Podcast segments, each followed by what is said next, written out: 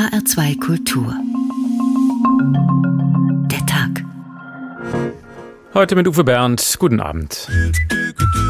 Ich habe jetzt zwei Tage frei und ich fahre jetzt tatsächlich nach Sylt mit dem 9-Euro-Ticket. Da spart man doch also jetzt für die drei Monate ca. 250 Euro und das macht bei mir im Geldbeutel echt viel aus. Ich habe sonst ein Auto, ja, aber jetzt für die drei Monate werde ich es auf jeden Fall nicht viel nutzen. Meine Damen, meine Herren, danke, dass Sie mit uns reisen. Zu abgefahrenen Preisen, auf abgefahrenen Gleisen. Absolute Katastrophe, der Zug komplett voll, Verspätung, Zugausfälle. Also ich habe dreieinhalb Stunden durchstanden, mein Sohn auch. Und als wir am äh, Hauptbahnhof eingestiegen sind, wurden wir reingeschoben. Wer für 9 Euro reist, der kann nichts erwarten. Die Züge sind voll, aber man muss das Beste draus machen. Leidensfähigkeit danken wir spontan. Thank you for traveling with Deutsche Bahn. Das zeigt aber jetzt schon jetzt, dass die Deutsche Bahn nur bedingt auf zusätzliche Kapazitäten im Nahverkehr und auch zu, zu touristischen Zielen vorbereitet ist. Dazu braucht man die Züge, dazu braucht man das Personal und all das haben wir nicht. Meine Damen, meine Herren, danke, dass Sie mit uns reisen. Zu abgefahrenen Preisen, auf abgefahrenen Gleisen. Wir wollen natürlich auch diese Phase evaluieren, um genau zu wissen, was können wir an welcher Stelle verbessern. Ich denke, es ist jedem klar, dass wir nach dieser Ticketaktion ein dauerhaftes Finanzierungssicherheitspaket brauchen. Für Ihre Leidensfähigkeit danken wir spontan. Aber ist was absolut wert, ich mache nächste Woche wieder. Für Ihre Leidensfähigkeit danken wir spontan. Thank you for traveling with Deutsche Bahn. Sie kennen das alte Sprichwort, einem geschenkten Gaul schaut man nicht ins Maul. Ja, ja. Gerade erst hat uns die Regierung so ein Geschenk gemacht, so ganz außer der Reihe, obwohl gar keine Wahl ansteht. Der Tankrabatt für Autofahrer und das deutschlandweite 9-Euro-Ticket für alle Bahnfahrer und solche, die es werden sollen. Sowas hatten wir noch nie in Deutschland. Schon nach drei Tagen waren sieben Millionen Tickets verkauft. Kein Wunder. Das Angebot ist ja auch wirklich attraktiv. An diesem Pfingstwochenende gab es nun den ersten Härtetest für das 9-Euro-Ticket. Über 400 Züge meldeten Überfüllung. Für manche Reisende war das eher eine nie wieder Bahnerfahrung. Deshalb müssen wir heute diesem geschenkten Gaul mal ganz tief ins Maul schauen, denn das ist wichtig. Unsere Sendung heute für 9 Euro hin und zurück das Mobilitätsexperiment. Was bringt diese Entlastung für drei Monate? Ist das gut investiertes Steuergeld oder ein sinnloses Strohfeuer? Und vor allem kann man aus diesem teuren Projekt Lehren ziehen für eine langfristige Verkehrswende? Natürlich hinterfragen wir auch den Tankrabatt. Auch der kostet dem Staat Milliarden. Wer hat eigentlich den Nutzen daraus? Aber wir beginnen beim 9-Euro-Ticket der Bahn. Jutta Nieswand mit einem Selbstversuch am Pfingstwochenende. Dichtes Gedränge an der Regionalbahn nach Frankfurt um die Mittagszeit. Ein Ordner am Mainzer Hauptbahnhof weist die Leute zurecht, die mit mir auf dem Bahnsteig warten. Bitte die Masken aufsetzen, ja, im Zug. Ja, lasst erstmal Leute aussteigen. Stell dich mal dran. Die Leute warten auch, die wollen auch einsteigen. Da hat sich gerade ein junger Mann versucht vorzudrängeln. Dabei steigen immer noch Leute aus der vollen Bahn aus. Drinnen finden dann auch nicht alle einen Sitzplatz. Sophia Herrmann ist mit einem 9-Euro-Ticket auf dem Weg zum Frankfurter Flughafen, um dort ihre Tochter statt wie sonst mit dem Auto mal mit der Bahn abzuholen. Der Zug war richtig voll. In Worms bin ich eingestiegen. Und da gab es halt auch Streit. Da gab es auch Ansage, wir sollen aussteigen. Ja, also ich habe gedacht, ich bin im falschen Film. Ich muss äh, zum Flug. Ne? Und der stand dann zehn Minuten vielleicht, ich weiß nicht. Zum Glück ist der Zug dann doch losgefahren. Ich bin am Morgen erst von Frankfurt nach Darmstadt gefahren. Noch am Frankfurter Bahnhof hat mir Katharina aus Speyer von ihrer Fahrt mit dem 9-Euro-Ticket nach Frankfurt am Freitag erzählt. Von Speyer nach Mannheim war es sehr in Ordnung. Es war total leer eigentlich. Und von Mannheim nach Frankfurt war es dann sehr, sehr voll tatsächlich. Weil in Mainz kamen da noch mal mehr Leute. War einfach voll, aber war in Ordnung. Leute waren eigentlich trotzdem noch entspannt. Von Darmstadt nach Mainz treffe ich auf Caroline und Sonja aus Darmstadt, die das 9-Euro-Ticket für eine Fahrt nach Trier nutzen, um dann von dort an Mosel, Rhein und Main entlang zurückzuradeln. Ich habe es nur von Bekannten mitbekommen, die wirklich in vollgepackten Zügen gesteckt haben. Aber bisher, also jetzt die eigene Erfahrung war ja ganz positiv. Also wir sind ja jetzt gut in den Zug gekommen, es ist auch noch relativ frei und das am Feiertag. Also die eigene Erfahrung spricht eigentlich gegen das, was man so gesehen hat oder von Bekannten gehört hat. Das Ticket zu kaufen ist ja super einfach und jetzt ist es halt irgendwie auch viel entspannter, dass man dadurch halt alle Züge benutzen kann. Im Zug von Frankfurt nach Mainz treffe ich das Ehepaar Rühl aus Griesheim. Sie machen einen Tagesausflug nach Wiesbaden. Es ist nicht ihre erste Fahrt mit dem 9-Euro-Ticket. Schon am Samstag sind sie unterwegs gewesen. Wir sind am Samstag von Darmstadt nach Zwingenberg gefahren. Der Zug war gut besetzt, aber wir haben noch Platz gekriegt und heimzu ist dann um halb elf und da war schon voll. Zwei Männer sind aufgestanden für uns. Der war gut besetzt, der Zug, ne, Heimzugs. Schlechte Luft. Ja, weil er halt überfüllt war. Ne? Tatsächlich ist es am Abend in der Regionalbahn von Frankfurt nach Kassel richtig voll. In einigen Abteilen müssen die Leute mangels Sitzplatz stehen. So ist es auch schon am Morgen von Marburg nach Frankfurt gewesen, erzählt Rolf Wagner aus Marburg. Sehr überfüllt, keine Sitzplätze, ganz wenig. Also von Marburg bis nach Frankfurt die meiste Zeit gestanden. Für die älteren Leute bin ich aufgestanden, damit die sich setzen konnten. Also ob ich es nochmal mache, weiß ich nicht. Das Schlimme ist halt, dass die Leute halt denken, den Rucksack neben sich zu legen und nicht mal beiseite zu schieben. Meine Erfahrung am Wochenende mit dem 9-Euro-Ticket, in manchen Zügen ist es gar nicht leicht, einen Sitzplatz zu finden, auch wenn nicht alle Züge gleich überfüllt sind. Aber wer für 9 Euro quer durch die Republik reisen will, der darf halt auch keine Luxusreise erwarten. Schon gar nicht an verlängerten Wochenenden wie jetzt zu Pfingsten.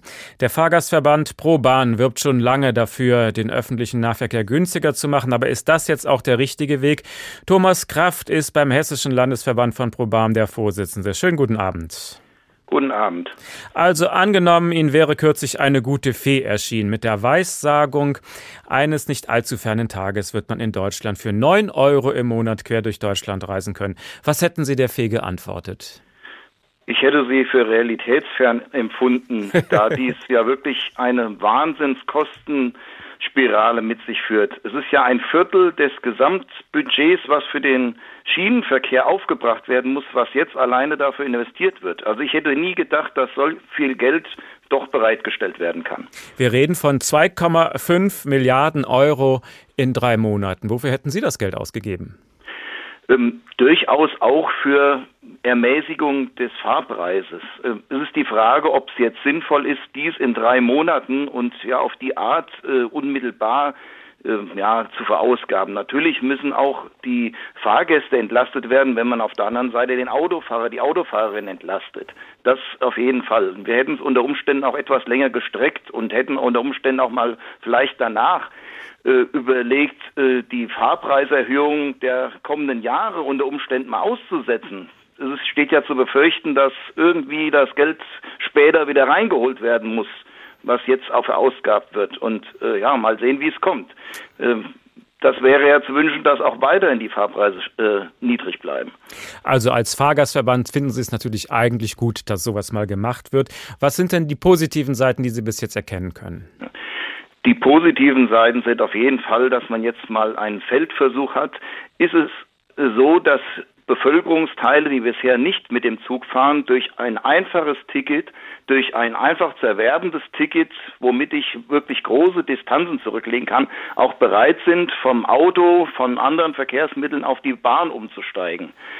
Es ist offensichtlich zumindest mal für einen Teil der Bevölkerung in den ersten Tagen absehbar, dass sie dies genutzt haben und äh, ja erste Hochschulstandorte sind ja schon dabei, das auszuwerten. Ich bin auf die Expertise dann gespannt, die uns in ein paar Monaten, vielleicht im nächsten Jahr erst vorliegen wird.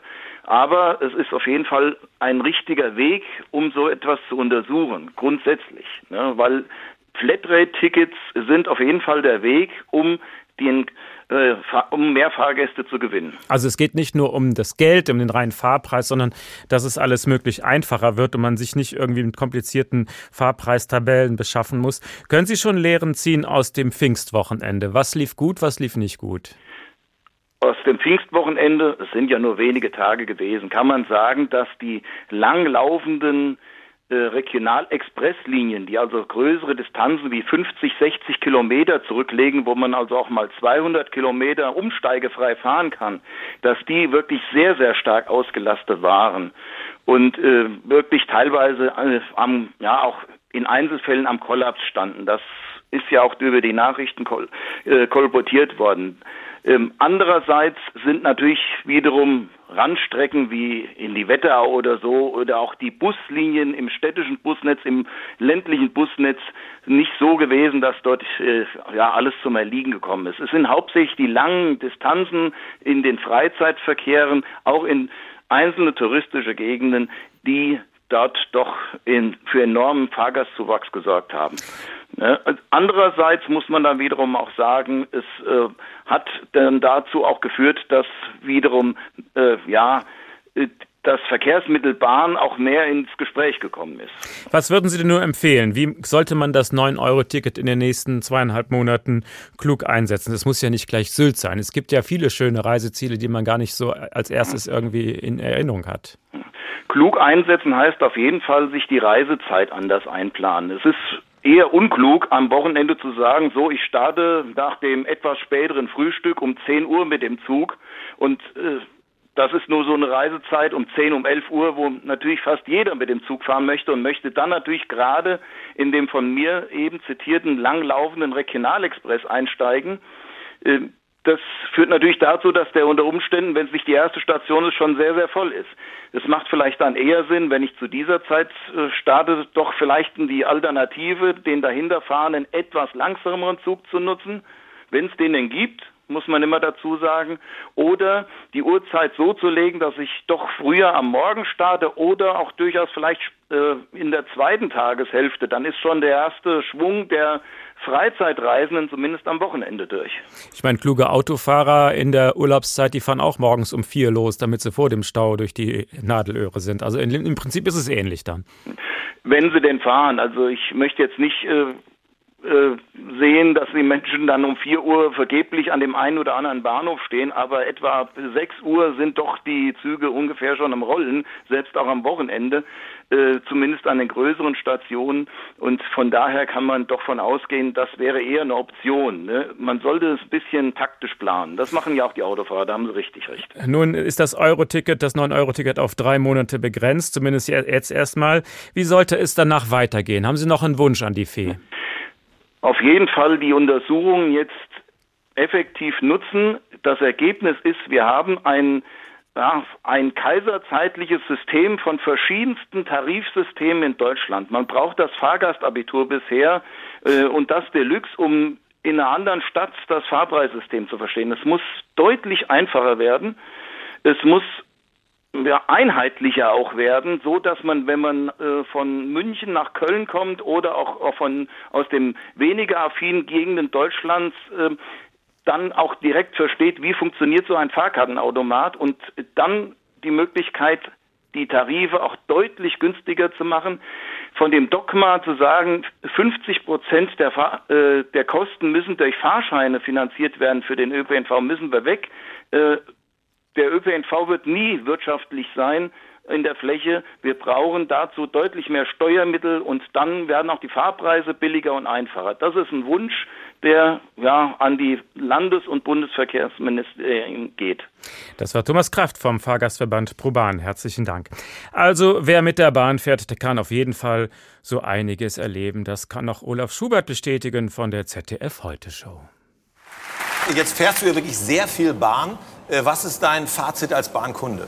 Äh, ich fahre viel Bahn, ich fahre sehr viel Bahn. Ja, ich muss ja auch irgendwie zum Flughafen hinkommen. ähm, und insgesamt, es wird viel geschimpft, aber Bahnfahren ist ein Luxus. Die Bahn, es sagt ja auch, es ist deine Zeit. Ne? Und durch diese ganzen Verspätungen hat man im Endeffekt mehr Zeit, als einem lieb ist, aber äh, es ist ein prima Service. Ja? Was können die denn machen gegen die Verspätung? Eher losfahren. Mhm. Also physikalisch gesehen ist ja Entfernung ist Weg durch Zeit äh, mal Tempo plus technische Störung. Und natürlich fordere ich auch vom Kunden ein bisschen mehr Elastizität. Ich meine, muss man jetzt wirklich immer Punkt 17.45 Uhr in Gütersloh ankommen? Ich meine, in Gütersloh reicht es ja auch, wenn man gar nicht ankommt. So, ne?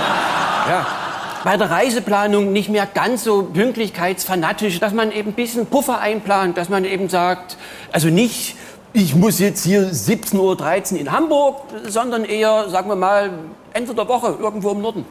Ja. Jetzt ist es ja Irrsinn, dass immer mehr Flix, Busse und auch Riesenlaster die ohnehin vollen Straßen verstopfen. Was muss passieren, um die Schiene wieder attraktiver zu machen? Service. Ja, Ich meine zum Beispiel, ich finde es gut, dass, dass ältere Verkehrsteilnehmer werden ja jetzt von der Bahn per Taxi zum Bahnhof gebracht. Aber da frage ich mich, warum der Umweg Bahnhof und nicht direkt zum Zielort? Ne? Also ich finde, die Bahn muss die Schiene überwinden. Und natürlich äh, Marketing. Also, dass man die eigenen Probleme ein bisschen offensiv, positiver darstellt. Ne, die Slogans liegen ja alle schon rum. Das war äh, hier, äh, der Tag geht, die Bahn kommt. Vielleicht. Ne? Was weiß ich. HR2 Kultur, der Tag. Für 9 Euro hin und zurück das Mobilitätsexperiment. Wobei ja am Beginn der ganzen Debatte gar nicht das 9-Euro-Ticket stand, sondern der Tankrabatt wegen der drastisch gestiegenen Energiepreise wollte die Regierung den Autofahrern eine Entlastung anbieten. Und da konnte man ja schlecht die umweltfreundlichen Bahnfahrer unter den Tisch fallen lassen. Deshalb halt beides. Die Autofahrer haben dann bis zum 1. Juni erstmal täglich ängstlich auf ihre Tanknadel gestarrt, um dann pünktlich am ersten möglichen Tag den günstigeren Sprit zu tanken. Doch seitdem ist trotz Rabatt der Preis wieder gestiegen. Roman Warschauer hat sich das für uns genauer angesehen. 1. Juni, Start des sogenannten Tankrabatts. An vielen Tankstellen bilden sich am Morgen schon längere Schlangen. Viele Autofahrerinnen und Autofahrer haben sich mit dem Volltanken extra Zeit gelassen, um die niedrigeren Preise mitzunehmen. Und so sind auch einige erst einmal zufrieden. Es ist schon erheblich günstiger als gestern. Ich sag mal, die Preise waren in den letzten Wochen doch schon verdammt hoch. Man hat es ja auch in den letzten drei, vier Wochen gesehen, dass sie weiter wieder gestiegen sind. Und von der Seite her sehe ich es aber trotzdem nur ein Tropfen auf dem heißen Stein. Im Schnitt rund 30 Cent waren die Preise für E10 zu Beginn gesunken. Beim Diesel waren es laut ADAC nicht ganz 12 Cent. Das entspricht nicht ganz den eigentlichen Erwartungen, aber immerhin die meisten Tankstellen hatten den Steuervorteil weitergegeben. Und so war auch bei Bianca Neumann, Geschäftsführerin einer freien Tankstelle in Dieburg, zum Start viel los. Mittlerweile habe es sich aber wieder beruhigt, sagt sie. Der Donnerstag, der zweite, sechste war dann auch noch relativ voll, hat sich aber dann mittags schon wieder ein bisschen abgeflacht, muss ich sagen. Und dann wurde es immer weniger. Im Moment sind keine Schlangen mehr, muss ich sagen. Was eventuell auch daran liegt, die Preise sind deutschlandweit in den vergangenen Tagen wieder gestiegen. Auch bei Bianca Neumann in Dieburg. Der Diesel kostete hier am vergangenen Mittwoch kurzzeitig nur 1,75, stieg vor allem am vergangenen Freitag aber deutlich an. Und jetzt? Jetzt haben wir gut 1 1,87 haben wir jetzt. Also es ist, hat sich ein bisschen reguliert wieder vom Freitag, ist wieder ein bisschen runtergegangen. Der Vorteil durch die Senkung der Energiesteuer wird also immer kleiner. Oliver Reidegeld, Sprecher des ADAC Hessen-Thüringen, sagt, das merke man vor allem dann, wenn man noch ein paar Wochen weiter zurückschaue. Ende April, da waren wir äh, bei einem Benzinpreis im Schnitt äh, von 1,96 Euro gewesen. Jetzt sind wir bei 1,95 Euro. Also da ist nicht viel von äh, der Energiesteuersenkung beim Verbraucher letztendlich angekommen. Unsere Erwartung ist ganz klar auch an die Mineralölkonzerne, diese Ermäßigung bzw. diese Senkung der Steuer auch wirklich an den Verbraucher weiterzugeben. Dabei unterscheiden sich die Preise nicht nur deutschlandweit, sondern auch in Hessen gibt es immer mal wieder deutliche Unterschiede. Beispiel. Heute Nachmittag lag der günstigste Preis für einen Liter Benzin E10 in Frankfurt bei 1,89 Euro. In Wiesbaden waren 5 Cent mehr fällig. Allerdings ist das eine Momentaufnahme. Oliver Reidegeld vom ADAC sagt, grundsätzlich gebe es aber ein Stadt-Land-Gefälle. Also da, wo viele Tankstellen sind, wo viel Konkurrenz ist, ist es in der Regel so drei, vier Cent günstiger. Das ist vor allen Dingen in den großen Städten hier in Hessen der Fall, während ich auf dem Land äh, häufiger mal zwei, drei Cent mehr bezahlen muss. Aber da, wo es besonders teuer ist und wo man wirklich auch vermeiden sollte zu tanken, sind tatsächlich die äh, Autobahnraststätten.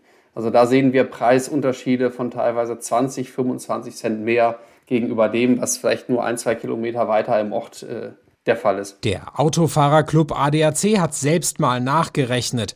Beim aktuellen Ölpreis und abzüglich des Tankrabatts müsste der Liter E10 derzeit eher bei 1,60 Euro liegen, also rund 30 Cent günstiger als aktuell. 30 hm, Prozent, 30 Cent Differenz.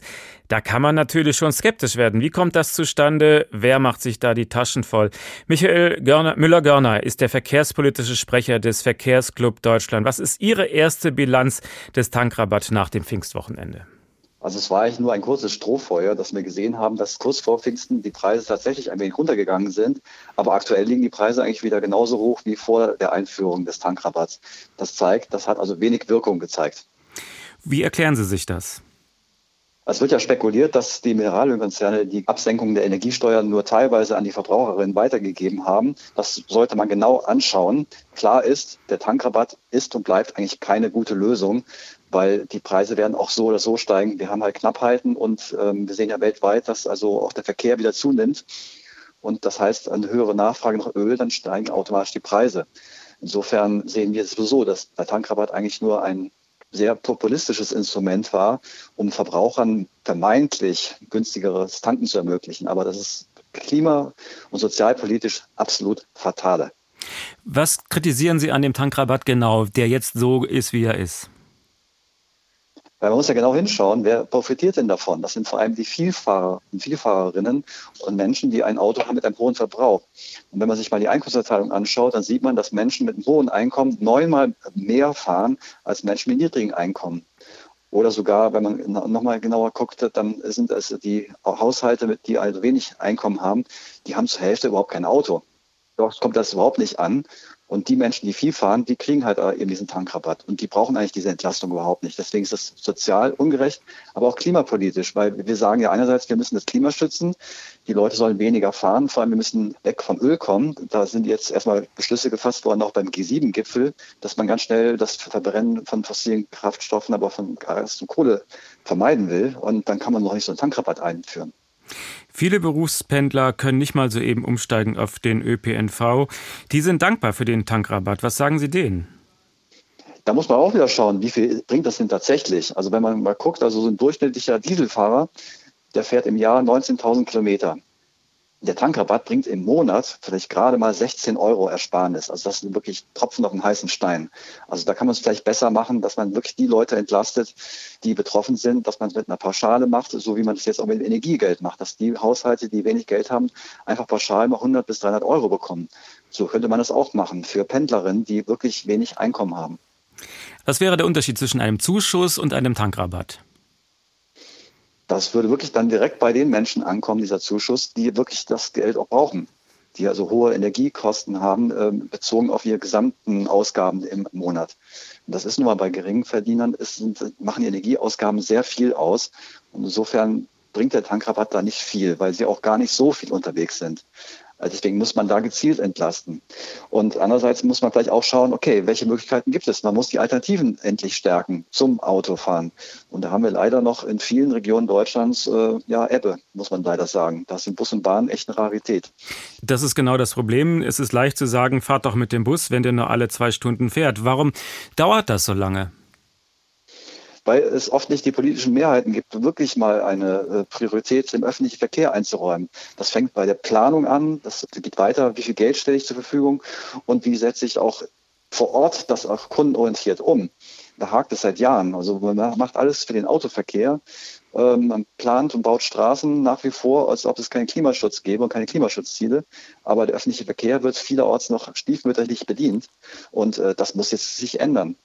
Der Unterschied des Verkehrsclub Deutschland zum ADAC ist ja, dass sie nicht nur auf Autofahrer setzen, sondern alle Verkehrsmittel im Blick behalten. Die Fahrradfahrer zum Beispiel, die haben immer noch das Nachsehen. Was müsste man da noch tun? Ja, hier muss ganz schnell äh, Kommunen die Möglichkeit geschaffen werden, dass sie wirklich vor Ort auch Radwege anlegen können, ohne immer wieder nachweisen zu müssen, dass das wirklich der Gefahrenabwehr dient. Weil hier ist die Straßenverkehrsordnung einfach ein Relikt aus vergangenen Zeiten. Da muss nachgebessert werden. Die Kommunen brauchen die Freiheiten und müssen auch endlich vernünftige Radwege anlegen, damit Radfahrerinnen und Radfahrer sicher unterwegs sein können. Denn wenn sie eine gute Infrastruktur haben, dann fahren sie auch mit dem Fahrrad. Aber vielerorts sieht man ja, wie gefährlich es sein kann. Dieser Tankrabatt kostet den Steuerzahler locker zwei Milliarden Euro. Wofür hätten Sie das Geld ausgegeben? Das sind sogar dreieinhalb Milliarden, wenn man das genau alles durchrechnet. Und das Geld, das wäre besser angelegt gewesen, wirklich in teilweise Entlastung halt der Menschen, die wirklich äh, das Geld nötig haben. Und zum anderen wirklich einen Ausbau der Alternativen, also mehr Geld für Bus und Bahn und für den Ausbau der Radinfrastruktur. Das war Michael Müller-Görnert, der verkehrspolitische Sprecher des Verkehrsclub Deutschland. Vielen Dank. Na, dann schauen wir uns doch jetzt mal genauer an, warum es eigentlich beim Ausbau der Radwege so oft hapert. Eigentlich sind doch alle dafür, dass mehr Radwege gebaut werden und dennoch geht es an vielen Orten eben nicht wirklich voran. Daniel Ketner mit einem typischen Beispiel aus Hessen. Das Auto stehen lassen und lieber mit Bus und Bahn fahren oder auf das Fahrrad umsteigen, das ist das Ziel der Verkehrswende in Hessen. Vor allem bei den Radwegen drückt Wiesbaden aufs Tempo. In diesem Jahr werden hessenweit 13 Millionen Euro für neue Radwege ausgegeben, so viel wie noch nie. Aber reibungslos läuft der Radwegeausbau deswegen noch lange nicht. Ein Beispiel aus Hofheim im Main-Taunus-Kreis zeigt das. Seit rund 30 Jahren fordern die Bürger einen Radweg zwischen den beiden Stadtteilen Hofheim und Lorsbach, aber trotz mehrerer Anläufe fehlt vom Radweg bis heute jede Spur. An der Straße wird wieder gebaut, eine enge Kurve soll dort entschärft werden und die zuständige Verkehrsbehörde Hessen Mobil hat an der Baustelle wieder keinen Radweg eingeplant. Gabriele Wittendorf, die Vorsitzende des ADFC Kreisverbands Main-Taunus, ist deshalb hörbar genervt. Man versteht es nicht. Also man hat einfach überhaupt kein Zutrauen mehr in diejenigen, die sich um sowas kümmern sollen und nach eigenem Bekunden ja auch wollen. Jeder erzählt ja davon, dass er Radverkehr fördern will. Ähm, ich frage mich nur, äh, warum es da nicht passiert. Der ADFC Hessen kritisiert, das Beispiel in Hofheim sei kein Einzelfall. Radwege würden überall in Hessen viel zu langsam gebaut. Mit diesem Vorwurf konfrontiert antwortete Hessens Verkehrsminister Tarek Al-Wazir schriftlich. Er schreibt, Seit Jahren werde mit hohem Einsatz an einer besseren Infrastruktur gearbeitet, mit mehr Geld, mehr Personal und mit Erfolg. Das Land betont gern seine Rekordinvestitionen. In drei Jahren würden 85 Millionen Euro für Radwege an Landes- und Bundesstraßen bereitgestellt. Zum Vergleich, 2014 seien es nur 4 Millionen Euro gewesen. Doch für den ADFC Hessen ist Geld allein nicht die Lösung des Problems. Landesgeschäftsführer Norbert Sanden erklärt. Um dieses Geld auch sinnvoll ausgeben zu können, brauchen wir natürlich in den Kommunen starke Verwaltungen, die überhaupt in der Lage sind, Pläne auszuarbeiten, Förderanträge zu stellen, die den Ausbau der Wege dann zu, zu begleiten. Und diese Strukturen gibt es äh, offenbar in vielen Kommunen noch nicht. Der zweite Punkt ist diese Zeitspanne von der ersten Planung bis zur Fertigstellung eines Radwegs. Also das muss erheblich kürzer werden. Das Land hat das Problem durchaus erkannt. Bei der Hessen Mobil wird das Personal aufgestockt. Zudem wurde eine Taskforce Radwege eingerichtet, die sich speziell um die Planung von Radwegen kümmern soll, damit es in Zukunft schneller geht. Außerdem will die Landesregierung bei der Planung direkt mit den Kommunen kooperieren. Die Idee, die Kommune plant den Radweg mit Unterstützung von Hessen Mobil selbst. Das Land trägt dann die Baukosten für den Radweg und erstattet den Kommunen die Kosten für die Übernahme der Planung. Bereits mehr als 50 Kommunen in Hessen wurden solche Kooperationen angeboten. Ob die Bürger in Hofheim ihren Radweg nach Lorsbach dadurch schneller bekommen, bleibt vorerst offen. Radfahrer brauchen also viel Geduld, wenn es um die Verbesserung der Infrastruktur geht. Aber dafür haben sie einen anderen Vorteil, der ist unschlagbar. Sie brauchen sich niemals in die Schlange beim Fahrkartenschalter anstellen, so wie einst bei Dieter Hallervorden. Hallo. Ja, bitte, womit kann ich dienen? Ich brauche einmal Berlin-Köln einfach, ICE, zweiter Klasse, Großraumwagen, Fensterplatz, Fahrtrichtung, Nichtraucher. Ja. Und äh, welche Blutgruppe soll der Schaffner haben? Kleiner Scherz von mir, lockert das Gespräch, nicht wahr? Äh, wann äh, wann soll es denn losgehen? Der Zug geht um 13.36 Aha, der ICE Berlin-Köln, 13.36 gern, ja. Und äh, welcher Tag? Welcher Tag? Ich meine den Zug jetzt gleich in sechs, in fünf Minuten. Kann ich machen, es wird aber nicht ganz billig. Äh, Muss es denn unbedingt der Zug heute sein? Also, Es muss der Zug heute sein. wenn Sie zum Beispiel vorgestern gebucht hätten, ja, dann hätten Sie 25% Ermäßigung bekommen. Ja, vorgestern wusste ich aber noch nicht, dass ich mit dem Zug heute fahren will. Ja, sehen Sie, das, das ist Ihr Problem. Der Deutsche weiß ja generell zu wenig.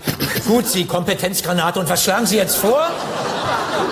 Also, wenn Sie die ganze Sache um, sagen wir mal, acht Tage verschieben und ein Sonn- oder Feiertag dazwischen liegt, dann zahlen Sie fast nur noch die Hälfte. Wir haben nämlich ein neues Tarifsystem. Danke, da wäre ich nicht drauf gekommen. Aber ich muss heute fahren. Ja. Und äh, bei der Strecke sind Sie auch nicht flexibel?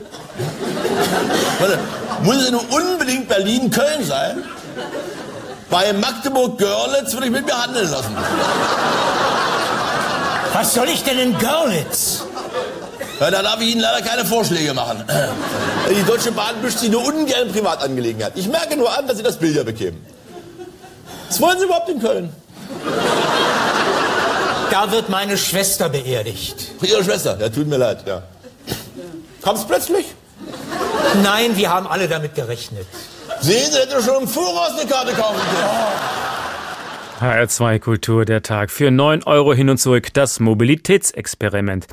Ein ziemlich teures Experiment auf jeden Fall. Mit der ganz großen Gießkanne werden Milliarden über das Land verteilt. Aber was bewirken sie denn nun eigentlich? Mit den Subventionen ist das so eine Sache. Entweder sie sind ungerecht oder sie wirken kaum. Und die Summen, die werden immer gigantischer. Stefan Bücheler zeigt uns das. Glaubt man Finanzminister Christian Lindner, dann wird aus dem großen Subventionstopf der Bundesregierung allzu großzügig ausgeschenkt. Wir müssen uns auch die Sucht nach immer neuen Subventionen abgewöhnen.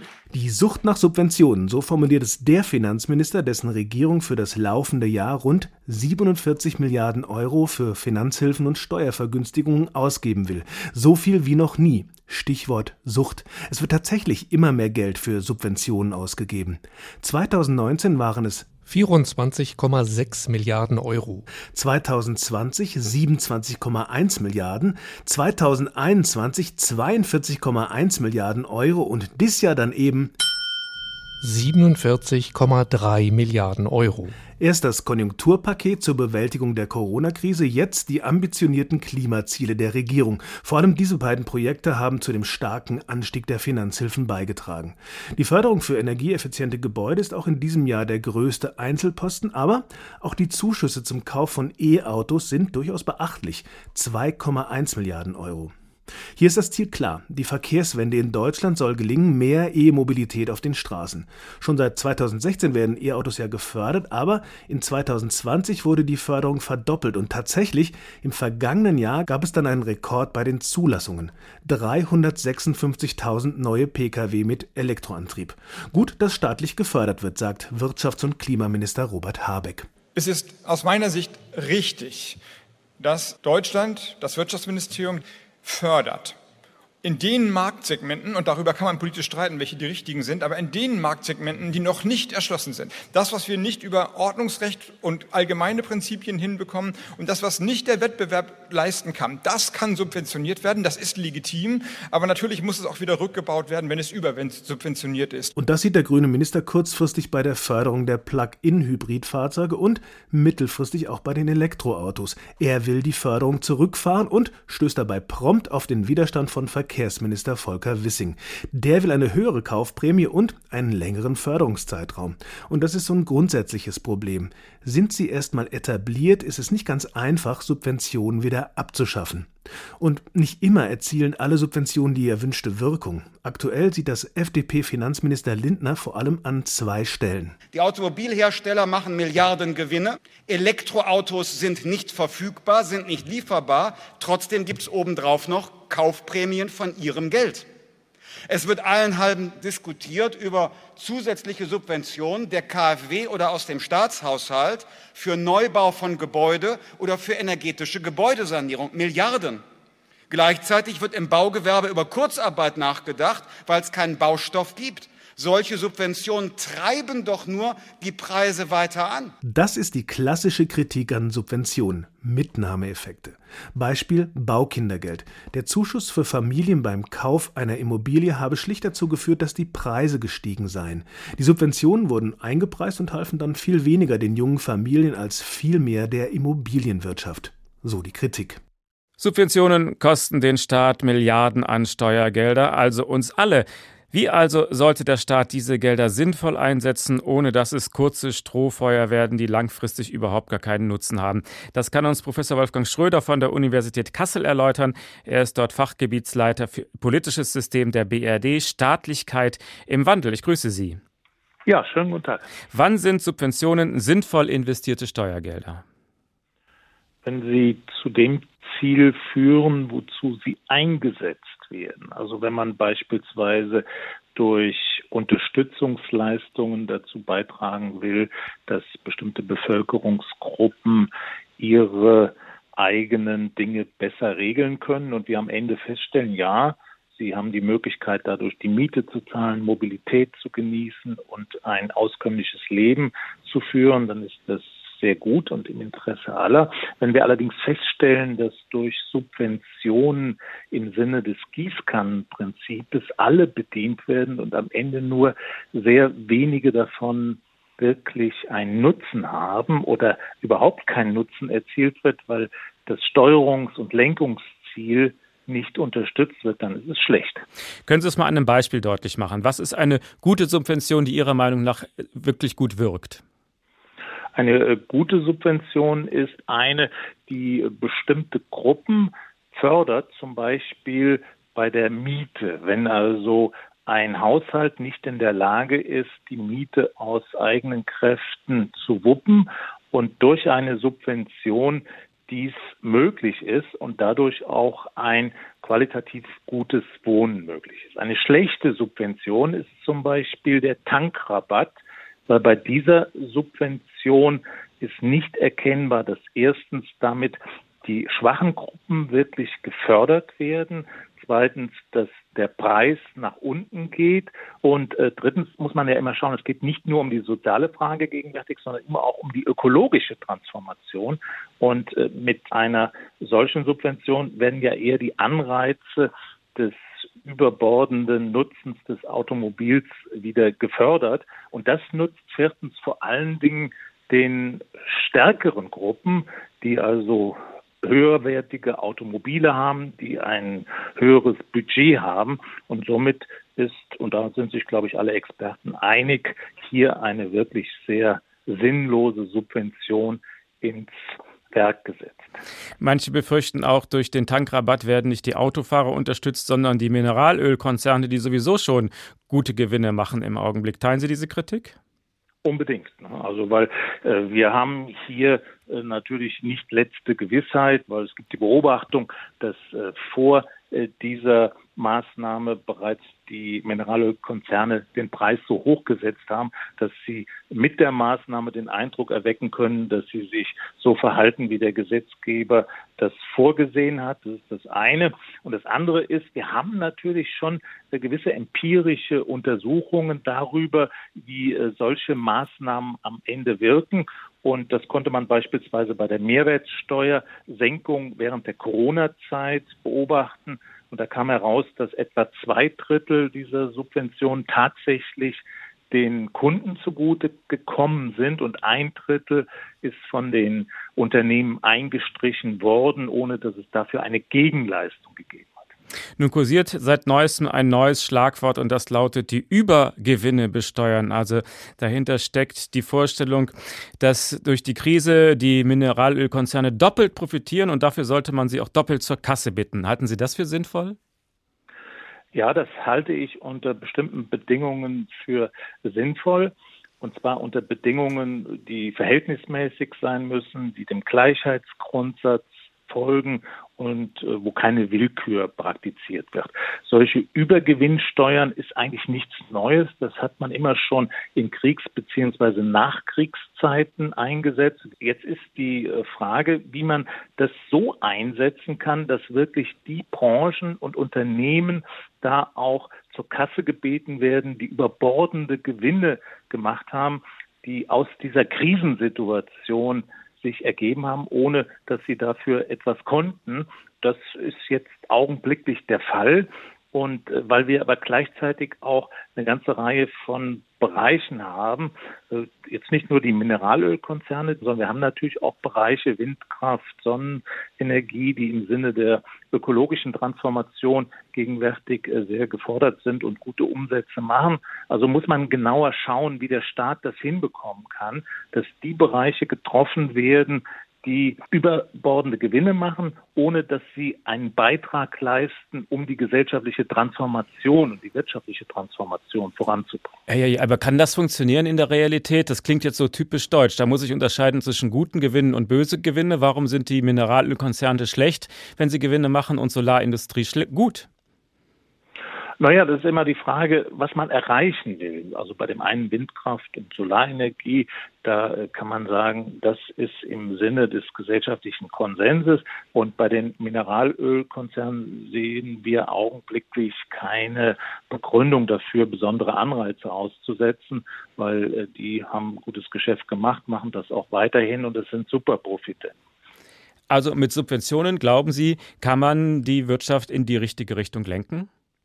Wenn man richtig steuert, wenn man zielgenau steuert. Und jetzt ist das ja eine lange Debatte. Und die Debatte geht immer darum, ist es sinnvoll, allgemeine Subventionen zu machen. Der Vorteil von allgemeinen Subventionen ist, sie sind direkt, sie sind schnell, sie sind unbürokratisch und äh, der Eindruck wird erweckt, Politik tut was und die Zahl der Konflikte zwischen den verschiedenen Gruppen wird minimiert. Wenn man genau zielen will auf einzelne Gruppen, hat man immer die Gefahr, dass es sehr bürokratisch ist, dass es länger dauert und dass Konflikte zwischen den Gruppen entfacht werden. Und in der jetzigen Situation ist es so, dass die Regierung wohl den Eindruck hat, sie muss schnell reagieren, sie muss stark reagieren und sie muss so reagieren, dass es für alle nachvollziehbar ist. Und im Ergebnis kann herauskommen, dass die eigentliche Lenkungswirkung, dass man also beispielsweise die Transformationen voranbringen will, dass man soziale Gerechtigkeit herstellen will, dass dies überhaupt nicht erreicht wird. Und damit hat man am Ende zwar gehandelt, und hat Geld in den Umlauf gebracht, hat aber auf der strukturellen Linie nichts bewirkt. Das war Professor Wolfgang Schröder von der Universität Kassel. Vielen Dank. Und jetzt, wo Millionen von 9-Euro-Ticket-Menschen in den Zügen sitzen, ist natürlich auch die Fahrkartenkontrolle kein Zuckerschlecken mehr. Die Satirekollegen von Extra 3 haben den Spieß mal umgedreht. Was wäre eigentlich, wenn die Fahrgäste die gleichen Floskeln kennen würden wie die Zugbegleiter? Guten Tag, die zugestiegenen Fahrgäste. Herzlich willkommen im ICE der Deutschen Bahn auf dem Weg von Hamburg nach München. Mit Halt in Lüneburg-Zelle, dem Kaff dazwischen, Hogwarts, Hannover, Kassel-Wilhelmshöhe und dem Arsch der Welt. Mein Name ist Paul Müller und ich bin heute Ihr Fahrgast. Holen wir schon wieder auf, die dreieinhalb Stunden. So, die zugestiegenen Fahrgäste, die Fahrscheine bitte. Entschuldigung, aber wegen einer Störung im Betriebsablauf kann dieser Service leider im Moment nicht angeboten werden. Aha. So. Na, das Ticket, das gilt so nicht. Schauen Sie, das ist ein Ticket mit Zugbindung. Da hätten Sie den Zug, den ICE, eine Stunde früher nehmen müssen. Aufgrund einer Verzögerung beim morgendlichen Toilettengang hat Ihr Fahrgast heute leider eine Verspätung von rund 60 Minuten. Wir bitten dies zu entschuldigen. Ja, das. Entschuldigung. Äh, Sie müssten jetzt das Ticket nachzahlen. Ja, unbedingt, natürlich. Da haben Sie ja einen Anspruch drauf. Ne? So, dann holen Sie sich doch bitte beim Serviceschalter das Formular für Nachzahlung, füllen die acht Seiten kurz aus, fügen noch eine Kopie Ihres Dienstausweises bei und schicken das an diese Adresse. Dann ist das auch überhaupt kein Problem. Äh, äh haben Sie wenigstens einen gültigen Fahrschein? Leider nein. Ich reise heute mit umgekehrter Handtaschenreihenfolge. Deshalb können die Fahrscheine leider nicht angezeigt werden. Äh, und was ist mit Ihnen? Ich. Leider bin ich total überfüllt. HR2 Kultur, der Tag. Für 9 Euro hin und zurück das Mobilitätsexperiment. Drei Monate lang also ist der Regionalverkehr in Deutschland so gut wie kostenlos. Was sind schon 9 Euro im Monat? Davon hätte man vor wenigen Monaten nicht mal zu träumen gewagt. Nur in Luxemburg ist man schon deutlich weiter. Da ist der öffentliche Nahverkehr bereits seit zwei Jahren kostenlos. Frederik Raus fasst die Erfahrungen dort zusammen.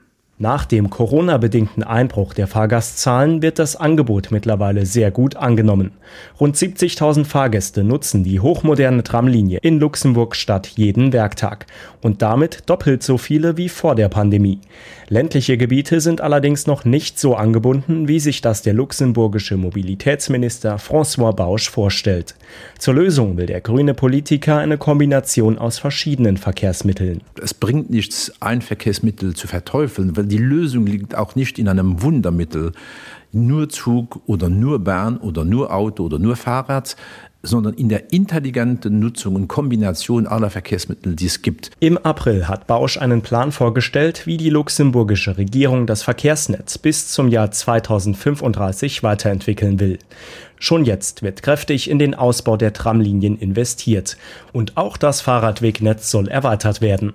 Das Problem aber, die 230.000 Pendler, die täglich von Deutschland, Frankreich und Belgien zum Arbeiten nach Luxemburg fahren. Sie tragen dazu bei, dass die Straßen im Ballungsgebiet Luxemburg-Stadt morgens wie abends nach wie vor mit Autos vollgestopft sind. Um hier Abhilfe zu schaffen, plant die luxemburgische Regierung auch den grenzüberschreitenden Nahverkehr auszubauen, was in Zusammenspiel mit deutschen Behörden passieren muss. Generell ist vorstellbar, dass das luxemburgische ÖPNV-Modell auch in deutschen Ballungsgebieten umgesetzt werden kann. Mit seinen rund 650.000 Einwohnern ist Luxemburg etwa vergleichbar mit Stuttgart oder Düsseldorf. Bundesverkehrsminister Wissing sieht im 9-Euro-Ticket einen guten Feldversuch, um zu analysieren, was es für einen besseren ÖPNV in Deutschland braucht. Natürlich müssen wir langfristig uns mit der Frage beschäftigen, was ist der richtige Weg? Wollen wir mehr im Angebot machen? Müssen wir mehr am Preis machen? Das wird ja schon sehr lange diskutiert. Dass wir jetzt testen können, führt das Absenken des Preises zu einem massenweisen Umstieg auf den ÖPNV. Wir werden das präzise analysieren und erlangen dann sehr wichtige Daten. Das Beispiel Luxemburg jedenfalls zeigt, zu einem günstigen oder sogar kostenlosen ÖPNV braucht es zusätzliche Maßnahmen. Das ist eine Aufgabe, der sich auch deutsche Städte stellen müssen. Wenn sie das tun, ist ein kostenloser ÖPNV zumindest auch in deutschen Ballungsgebieten vorstellbar. Kostenloser öffentlicher Nahverkehr ist machbar. Luxemburg macht es vor. Natürlich ist das von den Dimensionen überhaupt nicht mit Deutschland zu vergleichen, aber davon lernen kann man schon. Setzen wir zum Schluss mal die Langfristbrille auf. Das macht für uns der Mobilitätsforscher Professor Martin Lanzendorf von der Uni Frankfurt. Ich grüße Sie. Ja, hallo. Also kostenloser ÖPNV. Diese Forderung ist eigentlich uralt. Die wurde immer als utopisch und unfinanzierbar abgewiesen. Plötzlich geht ganz vieles, was bisher absurd klang. Hat dieses 9-Euro-Ticket vielleicht Bewegung in die ganze Diskussion gebracht? Da wird man wahrscheinlich nochmal drüber nachdenken müssen, wenn wir sehen, was in drei Monaten passiert sein wird. Also wir wissen ja heute noch viel zu wenig darüber, was in Deutschland mit dem 9-Euro-Ticket passiert. Aber natürlich sollten wir darüber nachdenken, ob wir den öffentlichen Verkehr insgesamt nicht deutlich billiger machen müssen. Also dass ähm, offensichtlich ja, scheint doch viele Leute gibt, die wegen des hohen Preises seltener unterwegs waren bisher, als es jetzt denn sind mit niedrigerem Preis. Aber insgesamt ist, glaube ich, wichtig, dass wir uns das große Bild wirklich auch, äh, dass wir das nicht aus dem Blick verlieren. Also das ist jetzt ein Einmalversuch, ein kleiner Teil und wir können keine Mobilitätsvision, keine Strategie entwickeln, wenn wir uns jetzt nur darauf konzentrieren, was bedeutet ein 9-Euro-Ticket, was bedeutet ein Tankrabatt. Also dieses Experiment ist erstmal für drei Monate angesetzt, jetzt sind gerade erstmal ein paar Tage rum. Wovon hängt für Sie ab, ob das Ganze ein Erfolg wird oder nicht? Also ehrlich gesagt würde ich sagen, dass man sowas nur bewerten kann, wenn man ein Ziel hat. Mir ist das Ziel der Bundesregierung bei diesem 9-Euro-Ticket unklar. Geht es wirklich darum, dass die Bundesregierung herausfinden will, wie das wirkt oder ob das eine Option wäre für künftige Politik? Es scheint mir eher nur ein Instrument zu sein, wo man sagt, okay, es gibt hier im Land die Bahnfahrer, es gibt hier im Land die Autofahrer, wir tun dem einen was Gutes, also tun wir auch dem anderen was Gutes. Also ich bin da so ein bisschen skeptisch, was, äh, was das Ziel betrifft. Ich glaube, um ein Ziel zu haben, also bräuchte man so etwas wie Ziele der bundesweiten Mobilitätspolitik und Verkehrspolitik. Wir haben Klimaziele bundesweit, die sind gesetzlich verankert. Ich sehe noch nicht, wo sich das trifft, also wo die Verkehrspolitik und die Klimapolitik da zusammengehen. Was müsste also Ihrer Meinung nach in drei Monaten passieren? Also ich finde, dass schon seit langem, eigentlich schon Jahrzehnten, es passiert sein müsste, dass sich ähm, der Minister, die Bundesregierung, das Parlament Gedanken darüber machen, wie wir eigentlich die Zukunft der Mobilitätspolitik in Deutschland gestalten wollen. Das ist seit Jahrzehnten eine Politik, die Verkehrspolitik, die nur dazu da war, fast ausschließlich dem Ziel diente, neue Infrastrukturen zu bauen, neue Kapazitäten zu bauen, mehr unterwegs sein zu können. Und jetzt wissen wir aber, also es sind auch schon seit Jahrzehnten, dass dadurch ähm, Ressourcen verschwendet werden, dass Treibhausgase emittiert werden und so weiter. All diese vielen Folgen, über die wir vielleicht gar nicht mehr diskutieren müssen. Aber wir müssen wissen, dass dieses Ministerium, diese, dieser Sektor ähm, da auch reagiert und dass wir letztlich auch mit der zukünftigen Verkehrsentwicklung einen Beitrag dazu leisten, Klimaziele zu erreichen oder auch die Lebensqualität in Städten zu verbessern. Und das vermisse ich jetzt. Ich glaube, das wäre notwendig, das schnell mal aufzuschreiben, was man eigentlich als Ziele verfolgt und wie man das dann machen will, ist ja erst der zweite Schritt. Okay, also wenn man die Zahl der Bahnfahrer verdoppeln will, muss man doch auch mehr Schienen bauen, oder etwa nicht? Ja, aber wer sagt denn, dass es in erster Linie jetzt das Ziel ist, die Zahl der Bahnfahrten zu verdoppeln? Das wird sicherlich dazugehören, da widerspreche ich Ihnen ja gar nicht. Also man wird wahrscheinlich die äh, Kapazitäten im Schienenverkehr deutlich ausbauen müssen, das auf jeden Fall. Aber wir müssen uns auch einfach darüber Gedanken machen, ob wir nicht viele Wege, die heute mit dem Automobil zurückgelegt werden, ob wir die eigentlich in dieser Art und Weise wirklich wollen ob wir wollen, dass wir sehr weit zu einem Supermarkt fahren oder ob wir den in der Nähe erreichen wollen, ob wir sehr weit zu Grünflächen fahren ob wir sehr weit zu Arbeitsplätzen fahren oder ob wir mit Siedlungsentwicklung zum Beispiel nicht auch dazu beitragen können, dass Wege kürzer sind, mit attraktiven ähm, Fahrradmöglichkeiten, Fußwegen, äh, Sharing-Angeboten, nicht dafür sorgen können, dass viele Wege gar nicht mit dem Pkw zurückgelegt werden, dass wir viel Fläche gewinnen, die momentan verschwendet wird für stehende Autos, für Straßen, für, für Fläche in Städten gerade, wo wir doch vielleicht ganz andere Nutzungen brauchen, wo wir Wohnen haben können, wo wir Grünflächen haben können, wo wir Einkaufsmöglichkeiten haben können, wodurch nämlich einfach viel Autoverkehr überflüssig wird. Ach so, Ihr Ziel als Mobilitätsforscher ist es, Verkehr zu vermeiden an den Stellen, wo er gar nicht unbedingt nötig wäre. Auf jeden Fall. Also vieles, also wenn wir sagen, wenn wir Mobilität als Begriff ernst nehmen, dann heißt das ja, dass man Dinge erledigen will, Bedürfnisse hat, die man irgendwo befriedigen will. Und ähm, Verkehr ist nun dazu da, das zu erreichen. Aber ich kann die gleichen Bedürfnisse mit sehr viel Verkehr und mit sehr wenig Verkehr befriedigen. Also ich kann sozusagen gleichermaßen glücklich sein, wenn ich sehr weite Strecken fahre oder wenn ich sehr kurze Strecken fahre. Und es müsste doch ein staatliches Ziel sein, zu ermöglichen, dass ich möglichst glücklich dadurch bin, dass ich kurze Wege zurücklege und dabei gleichzeitig das Klimaschutzziel oder ein Nachhaltigkeitsziel erreiche. Da hat jetzt bestimmt manch einer so eine Abwehrhaltung, wenn er sowas hört und denkt, jetzt wollen die uns sogar schon das Autofahren verbieten. Es geht nicht ums Verbieten, es geht um die Alternative. Warum will ich mein Auto stehen lassen? Auf jeden Fall. Also ich glaube, es geht um viele Emotionen, Emotionalitäten. Es geht eigentlich gar nicht darum, jemandem was wegzunehmen. Es geht eher darum, die Möglichkeiten zu schaffen, dass man neue Optionen hat. Beziehungsweise es gibt ja auch das Umgekehrte. Wir werden gezwungen, das Automobil zu nutzen. Wir werden gezwungen, weite Strecken zu fahren. Wenn Sie in einem eher ländlichen Raum leben, dann ist es ja nicht unbedingt so, dass Sie unbedingt gerne weit fahren, um einzukaufen oder um irgendwelche Dienstleistungen zu erledigen, sondern sie werden gezwungen, das zu tun, weil die Wege so weit sind. Insofern würde ich sagen, es geht fast um das Umgekehrte, nämlich vor Ort die Möglichkeiten zu schaffen. Aber das bedeutet, dass eine zukünftige Mobilitätspolitik eben nicht nur eine Sektorpolitik ist. Es geht nicht nur darum, Schienen zu bauen oder Straßen zu bauen, sondern wir müssen uns auch über die Siedlungsentwicklung Gedanken machen. Und es wäre durchaus möglich zu sagen, wir sparen hier sehr viel Geld ein beim Straßenbau, beim Autobahnbau.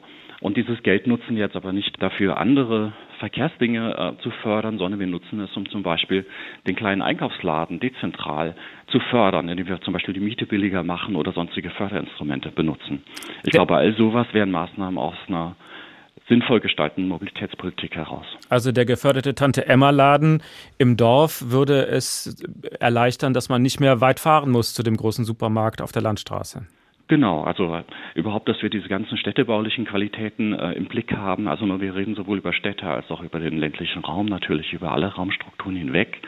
Ich glaube, wir wissen aus der Vergangenheit, dass wir oder aus der Gegenwart, dass wir sehr vielfältige Lösungen haben, aber dafür müssen wir natürlich auch die Anreize setzen. Dafür ist die Bundesregierung letztlich da, dafür ist der Bundesgesetzgeber da, Rahmenbedingungen zu schaffen, die es dann ermöglichen, unsere Bedürfnisse so zu erfüllen, dass aber auch die äh, Umwelt- und Klimaziele erreichbar sind. Also ich glaube, dass da ähm, auf jeden Fall sehr viel mehr geht, als wir so ähm, in diesem sturen Nebeneinander Auto- oder Bahnfahrer wir gegen die anderen hat. Also das ist alles immer sehr emotional. Aber ich glaube, wenn wir uns die Dinge anschauen, die es gibt, also auch zum Beispiel, dass sowas überhaupt möglich ist wie kostenfreier Nahverkehr in Luxemburg, wir haben viele Handlungsmöglichkeiten und ich glaube, die müssen wir dann auch ergreifen. Das war der Mobilitätsforscher Professor Martin Lanzendorf von der Universität Frankfurt. Vielen Dank. Also für 9 Euro quer durch Deutschland reisen, warum eigentlich nicht? Der geschenkte Gaul, er hat noch Potenzial. Es muss ja nicht gleich Sylt sein. Ich wünsche Ihnen einen schönen Sommer, gute Reise. Mein Name ist Uwe Bernd. Schönen Abend noch.